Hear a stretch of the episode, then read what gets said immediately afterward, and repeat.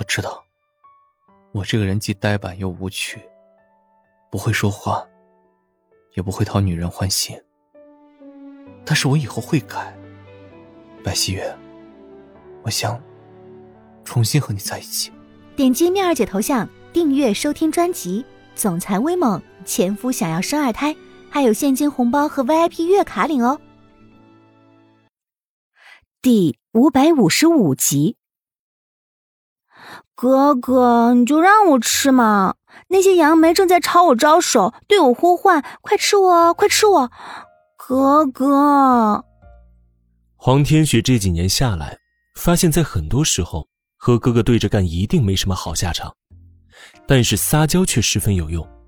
黄天觉却完全过滤了他这些话，只看到他一张小嘴儿，似发出邀请似的说着：“快吃我，快吃我！”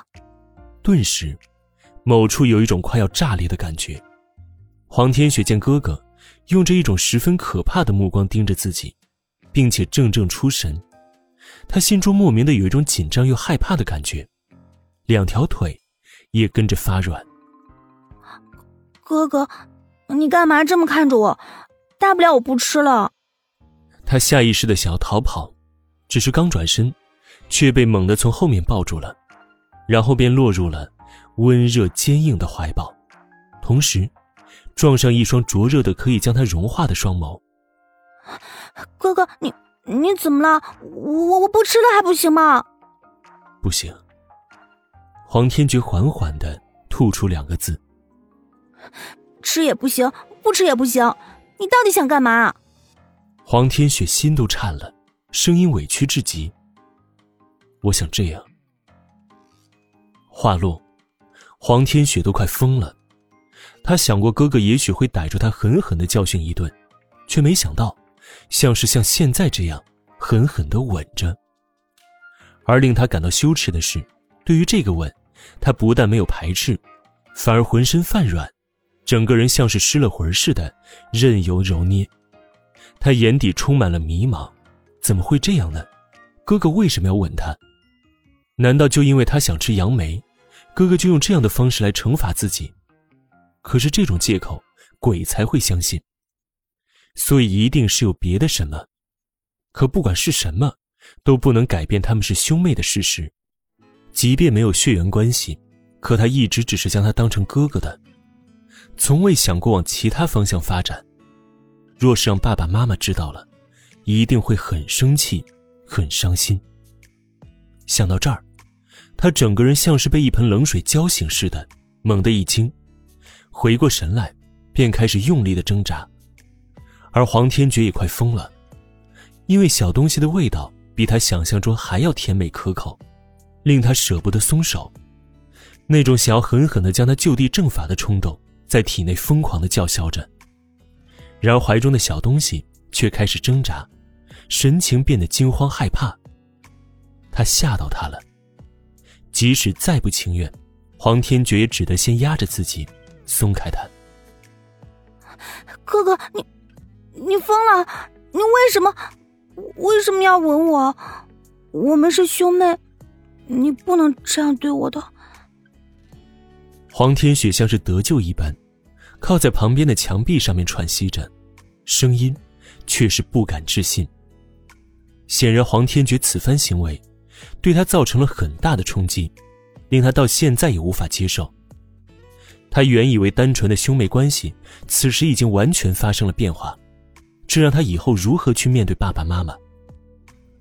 黄天觉揉了揉眉心，他早料到这小东西会有这样的反应，可实际面对的时候，还有些无奈和头疼。还有什么是你把他当成想要的女人，而他却将你当成哥哥更让人心塞的呢？阿雪，我对你好不好？某人决定循循善诱，黄天雪傻傻的点头。你见过我对别的女人这么好吗？黄天雪摇头。所以你觉得我对你这么好是为了什么？黄天雪顿时摇头也不是，点头也不是，心想，他以前觉得是因为兄妹之情，但现在这情况，听哥哥这意思，好像有别的原因。难道哥哥从他两岁的时候就打着主意了，顿时如看变态一般的神情看向某人，惊呼道：“哥哥，你有恋童癖！”话落，就见对面的某人脸色黑的十分难看。黄天雪，收起你那些龌龊的思想。黄天雪很委屈，他哪里龌龊了？要是这样就算龌龊，哥哥刚才那样岂不是变态了吗？哥哥，你以后，以后千万不要这个样子了。天知道，他现在有多后悔跑到这里来。